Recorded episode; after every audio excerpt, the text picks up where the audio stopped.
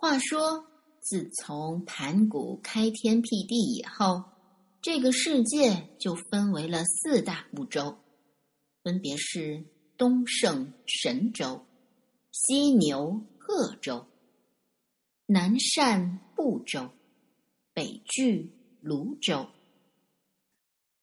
而我们的这个故事就发生在东胜神州。当时海外有一国土，名曰傲来国。傲是骄傲的傲，来是来往的来。这个国家靠近大海，海中有一座名山，唤为花果山。这个山是十洲之祖脉，而在这座山顶上有一块仙石。这块石头可厉害了，有三丈六尺五寸高，二丈四尺为圆，也就是大概现在的十二米多高，八米多宽。这等于是一幢五六层的房子呢。这块石头的四面没有树木遮阴，不过旁边围着很多的仙草、兰花。大概是自开辟以来，每天受着日月精华，渐渐的就有了灵气。有一天，这块石头突然崩裂了，一个像圆球一样大的石头蛋儿就从里面滚了出来。遇见风，忽然就化作了一个石猴，五官俱备，四肢皆全。这个石猴也非常的聪明，落地就能爬能走，而且眼运金光，射冲斗府。中国古代的人把星空化为若干个区域，称之为二十八宿。这就是中国古代星宿的概念，而斗府指的就是在北方的斗宿。这石猴的眼中金光惊动了天上的玉皇大帝，他命令千里眼、顺风耳开南天门观看。二将奉旨出门，薛瑜就回报说：“臣奉旨观听金光之处，乃东胜神州海东傲来小国之界，有一座花果山，山上有一仙石。”石产一卵，见风化一石猴，在那里拜四方，眼运金光，射冲斗府。不过日后待他饮水得食，金光将前夕矣。玉帝听了，点了点头。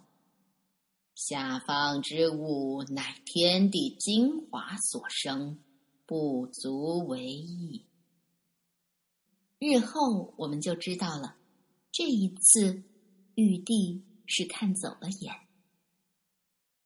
那猴子在山中会行走跳跃，食草木，饮涧泉，采山花，觅果树，以狼虫为伴，以虎豹为群，张鹿为友，猕猴为亲。有一天，天气炎热。众猴都在寻避暑的地方，他们一起跑到山涧中去洗澡，看到泉水叮咚，就顺涧往上行，想要寻找源头。他们顺涧爬山，来到尽头，乃是一股瀑布飞泉。大家商议，有谁敢钻进瀑布里去寻个水流源头出来，又不伤身体？就拜他为王，喊了三声以后，忽然从群里跳出一个石猴，应声高叫道：“我进去，我进去。”然后他就将身一纵，跳到了瀑布泉中。哎，里面竟然无水又无波，他落在了一道石板桥上。桥下之水冲灌于石壳之间，倒挂流了出去，遮蔽了桥门。石猴走了过桥，看到一处好地方，那里有石床、石座、石盆、石碗，样样俱全，好像有人家住过一样。这石猴左摸摸，右玩玩，又跑到了桥中间，看到当中有一个石碣。碣呢，是指圆顶的石碑。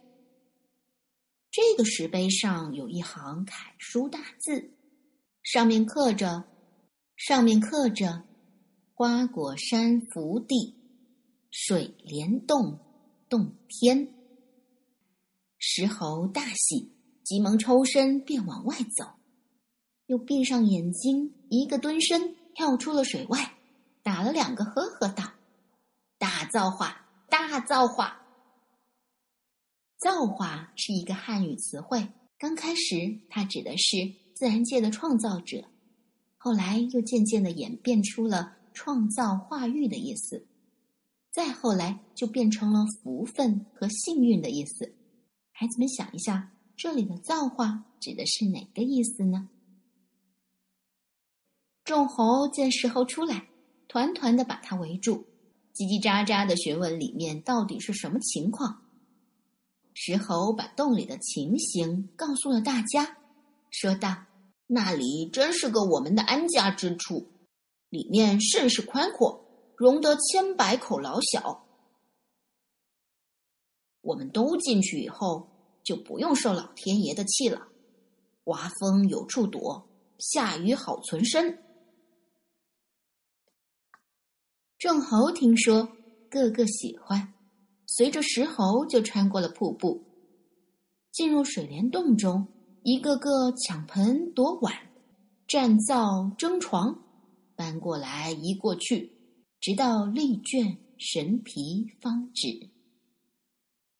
接下来，众猴又遵照诺言拜了石猴为王，而石猴呢，则高登王座，又将那石子隐去，自称。美猴王，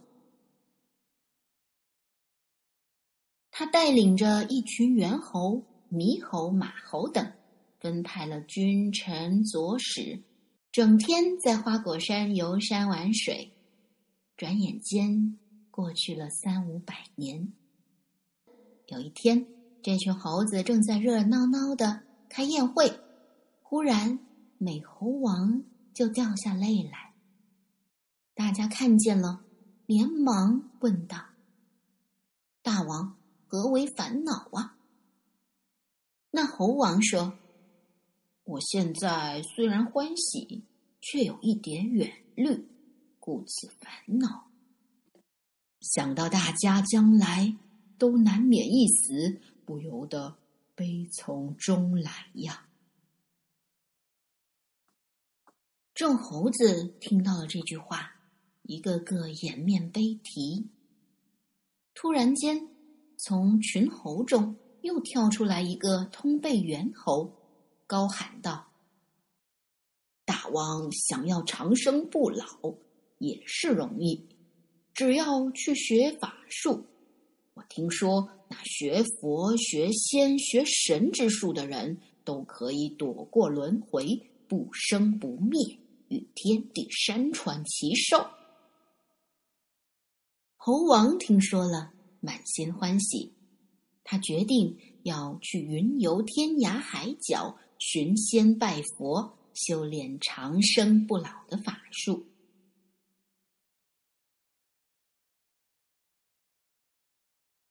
第二天，众猴子就为美猴王做了木筏，又为他又为他收拾了果品，放到木筏上做干粮。而美猴王呢，则告别群猴，独自登筏，直奔那汪洋大海而去。连日的东南风，将他送到了西北岸边，这里乃是南赡部洲地界。美猴王弃了木筏，跳上岸来，只见海边有人捕鱼、打雁、淘盐。他走近的时候，弄了个把戏。吓得那些人丢筐弃网，四散奔跑，以为是妖怪来了。那猴子还趁机把别人没来得及拿走的衣裤穿上，摇摇摆摆的学起了人走路的样子。不过，求仙之路并不容易。那猴子串长城，游小线，不觉八九年余，一个神仙也没有见到。接着，他又像以前一样做了个竹筏，飘过西海，直至到犀牛贺州地界。登岸遍访多时，见到一座高山秀丽。这个时候，忽然听到林深之处有人言语，美猴王急忙穿入林中，侧耳而听，原来是歌唱之声。这首歌的最后一句是：“相逢处，悲仙即道，静坐讲黄庭。”黄庭是我们中国道家的著名经典。美猴王听到了这句话，满心欢喜，说：“神仙原来藏在这里。”可是等他找到了唱歌之人，却发现。是个樵夫，正在举斧砍柴。他原本还以为这樵夫是神仙，对他拜了又拜。没想到樵夫告诉他，这首歌是一位神仙教给他的，而这位神仙就居住在这座山里。这座山叫做灵台方寸山，由此向前七八里，有个斜月三星洞。洞中住着一个人，称菩提祖师。美猴王听说了以后，非常的欢喜。他告别了樵夫，出了森林，过了山坡，果然望见一座洞府。只见洞门紧闭，哑头立石碑，有三丈多高，八尺多宽，上面有十个大字：“灵台方寸山。”斜月三星洞。他正看时，洞门开了，走出来一个仙童。那仙童问他：“你是个访道的吗？”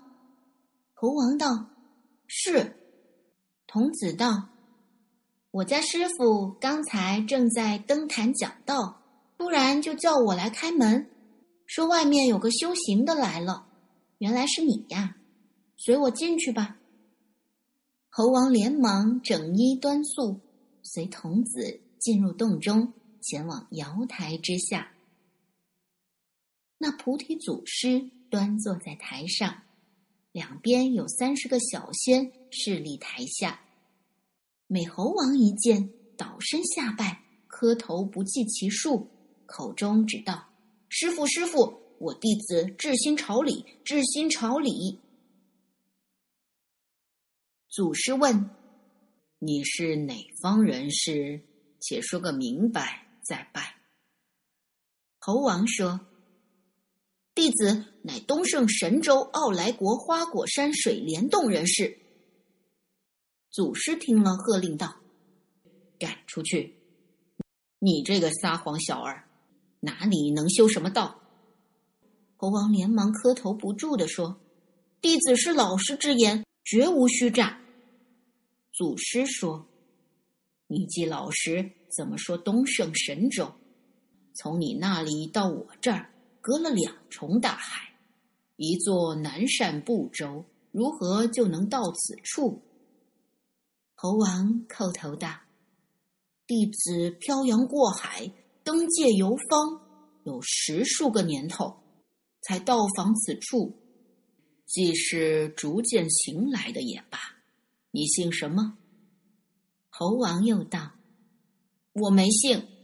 人们若骂我，我也不恼；若打我，我也不嗔，只是赔个礼罢了，一生无姓。”祖师笑着说：“不是性格的姓，是你原来的父母姓什么？”猴王道：“我也没有父母。”祖师道。既无父母，想是树上生的。猴王说：“我虽不是树上生的，却是石里头长的。我只记得花果山上有一块仙石，我就是从那里生出来的。”祖师闻言暗喜道：“这个猴子却是个天地生成的。你起来走几步给我看看。”猴王纵身跳起，拐呀拐的走了两遍。祖师笑着说：“你果然像是个食松果的猢狲，那你就姓孙吧。我门中到你刚好是第十辈，是物字。这样吧，我给你起个法名，叫做孙悟空，可好？”猴王笑着说：“好，好，好。”从今天起，我就有名字了，叫孙悟空。